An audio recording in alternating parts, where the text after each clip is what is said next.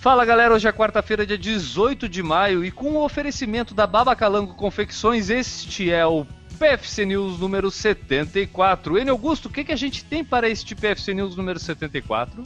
Hoje temos com exclusividade o depoimento da moça que foi atropelada na meia maratona de Curitiba no último domingo. Olha só, rapaz, exclusivas, exclusivas aqui no PFC News.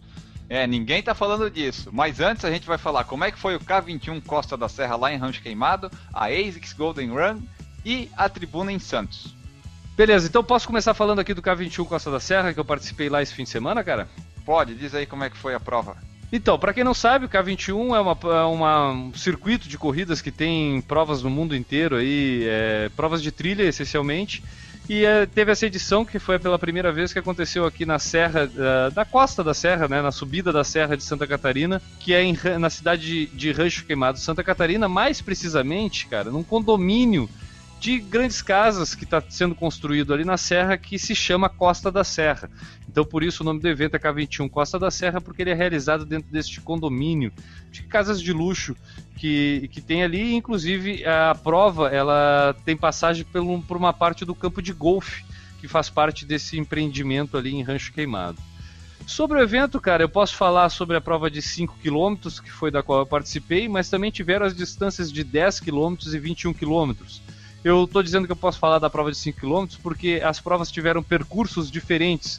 Então, provavelmente a pessoa que correu 10 km vai ter uma impressão, a pessoa que correu 5 km vai ter outra e a que correu 21 km vai ter outra, porque passamos por lugares diferentes, tivemos dificuldades diferentes e aí eu acho que talvez a minha opinião não reflita de uma forma geral, mas é o que eu posso falar porque foi a parte que eu participei do evento foi da prova de 5 km. A prova teve a sua largada às 9 horas da manhã, houve um atraso, aproximadamente de 15 minutos. Eles fizeram duas largadas é, separadas, uma para o pessoal do 21 km que largou antes e depois uma outra largada para o pessoal de 5 e 10 km que largaram juntos. Antes do primeiro quilômetro já se dividia, então para o pessoal de 10 km e 5 km, o pessoal de 5 km ia para um caminho e o de 10 km ia para o outro. E a partir daí, cara, na prova de 5 km aconteceu o seguinte: eu, sem querer, eu me vi no pelotão da frente da prova e eu pude perceber a dificuldade de localização do caminho. Ou seja, estava um pouco mal sinalizado aonde a gente tinha que entrar na parte de trilha, qual era o percurso que a gente tinha que seguir uh, de fato. Para vocês terem uma ideia, logo depois que teve essa bifurcação da prova dos 10 e 5 quilômetros, a gente andava ali por mais um trecho de uns 700 metros, 500 metros, aonde encarava realmente, entrava uh, para a direita num gramado que tinha uma subida. Só que a sinalização era simplesmente uma fita colocada numa árvore. E aí o pessoal que estava no pelotão da frente, no caso os cinco primeiros colocados, passaram lotado por aquilo, porque era meio escondido na lateral de uma casa, assim, essa fita, sabe? Então não era algo assim evidente, sabe? Faltou ali de repente uma seta com uma plaquinha 5 km escrito que já resolveria o problema. O que aconteceu chegou até a ser engraçado, porque eu fiquei na dúvida de ver aquela fita ali, sabendo que o 10 km tinha tido um percurso diferente, eu digo, pô, essa fita tem que estar para cá para os 5 km. E aí o pessoal que estava seguindo até deu uma parada porque também eles se sentiram perdidos. E aí eu conversei com eles assim, e por alguns segundos ali, vamos dizer, a prova, os líderes da prova fizeram uma congregação e decidiram qual era o caminho a ser tomado. A gente teve que realmente parar e olhar para ver que lado estava o caminho da prova e por aí a gente foi. Bom, esse problema de localização ah, ocorreu em alguns pontos da prova. O, a maior parte da prova aconteceu dentro de uma trilha dentro da mata, e aí o caminho era meio óbvio, não tinha como fugir do caminho, porque era o lugar onde realmente estava aberto para poder percorrer e não tinha muito como se perder ali. Mas nos lugares onde tinha um campo aberto, existia esse problema de localização, cara, e isso foi constatado por todo mundo que participou dessa prova de 5 quilômetros. Pra tu ter uma ideia, resumindo o assunto, cara, os líderes da prova que chegaram em primeiro, eles percorreram 5 km e 300 metros. Eu, que cheguei em sexto lugar na geral da prova, percorri 4,700, porque na verdade eu já me achei melhor. E o pessoal que chegou atrás de mim, que já vinha seguindo melhor o fluxo, percorreu 4,400. Ou seja, entre os líderes da prova e a maioria da galera que terminou a prova, existiu quase um quilômetro de diferença aí, de má localização desse pessoal que era líder da prova. Então esse foi, assim, acho que o ponto negativo de todo o evento. A prova de 5 quilômetros de certa forma, é uma prova cabide desse evento, que o evento principal era os 21 quilômetros, mas eu acho que de qualquer forma deveria ter um pouco mais de preocupação quanto a isso. No mais, é, seguiu o padrão de uma prova de trilha, cara, tipo, é, pós-prova, premiação, teve premiação por categoria nos 10 e 21 quilômetros. Participantes não foram muitos participantes, mas a gente sabe que esse tipo de prova geralmente é de quem gosta de correr de trilha, então a gente nunca espera grande número de participantes, mas a gente sabe que é, o pessoal que vai geralmente gosta bastante disso. Foi uma prova legal, eu gostei de ter participado. Como eu falei, tive a surpresa de terminar entre os seis primeiros da prova. E aí o Maurício, que gosta de Fórmula 1, Maurício, no meu tempo que eu assistia Fórmula 1, o que chegava em sexto marcava um ponto, ou seja, era até considerado. Então eu posso considerar que eu marquei um ponto se fosse na Fórmula 1 lá dos anos 90, é mais ou menos isso, né, Maurício? Bem isso, hoje até o décimo ganha ponto. Viu? Então, mas eu cheguei em sexto lugar, então estaria pontuando caso fosse uma prova de Fórmula 1. Esse é o meu parâmetro de comparação, hein, Augusto? E eu acho que foi isso lá do Costa da Serra. Muito bom, muito bom. Aí, só para completar da prova, a medalha tinha a distância de cada um, né? Eu vi Isso. Vamos falar rapidinho do kit e da medalha, cara. O kit da prova era diferente os 5 km, vinha basicamente a camiseta. Vocês podem ver lá no Por Falar em Corrida. O Enio fez um videozinho mostrando uh, o que, que tinha no kit, então tá lá no Por Falar em Corrida no Facebook. Acessa lá, tem um videozinho mostrando. Mas é uma camiseta, camiseta bonita, cinza com azul. E a medalha, cara, felizmente ela tinha diferenciação de distâncias, né? Na própria medalha vinha escrito lá 5 km, 10 km, 21 km. Apesar de ser uma medalha pequenininha, mas existia essa diferenciação e tinha o ano da prova, é, não, a data específica não, mas o ano já serve, já que é uma etapa só, uma edição só que vai ter. Então tem lá, eu achei legal, fica como um bom registro aquela medalha lá. Perfeito. Então, vamos aqui adiante falar das outras provas, né? Que ainda tem que falar do atropelamento em Curitiba. Ainda não é agora, pessoal, não é agora. Calma, eu quero saber, já tô curioso aqui, cara, porque eu não tô sabendo de nada aí que atropelamento foi esse em Curitiba. Deve acontecer vários atropelamentos todo dia em Curitiba, mas o que, que tem de tão especial esse que a gente vai falar hoje? Ah, em breve, em breve, aguarde. Primeiro a gente vai falar da ASICS Golden Run, a primeira etapa que aconteceu lá no Rio de Janeiro, dia 15 de maio, no último domingo.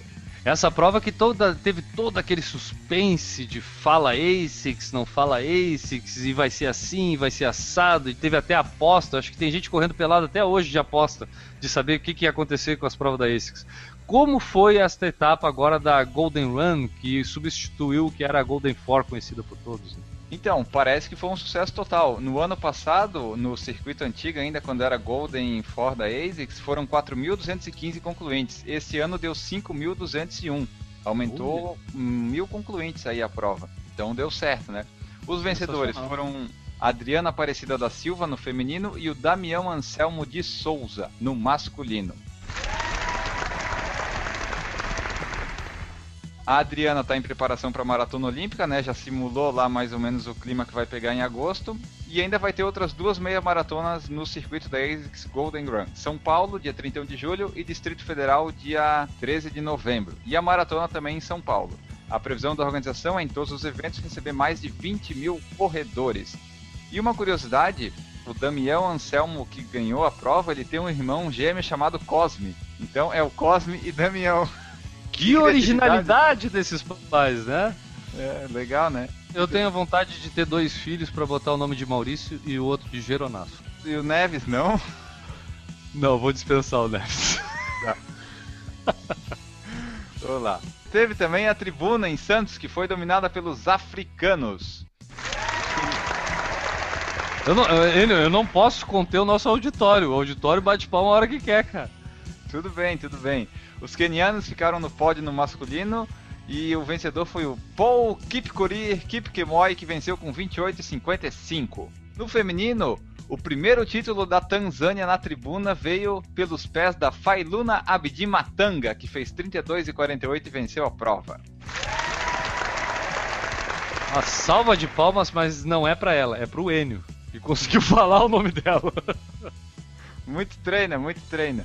E daí a tribuna dos 20.200 inscritos, teve 18.147 concluintes. Cada vencedor levou 30 mil para casa. Os melhores brasileiros chegaram em quarto lugar: o Gladson Barbosa no masculino e a Josiane da Silva Cardoso no feminino. E ainda, o evento teve três atrações musicais durante o percurso para animar os atletas. Os resultados completos estão no site triesportes.com.br.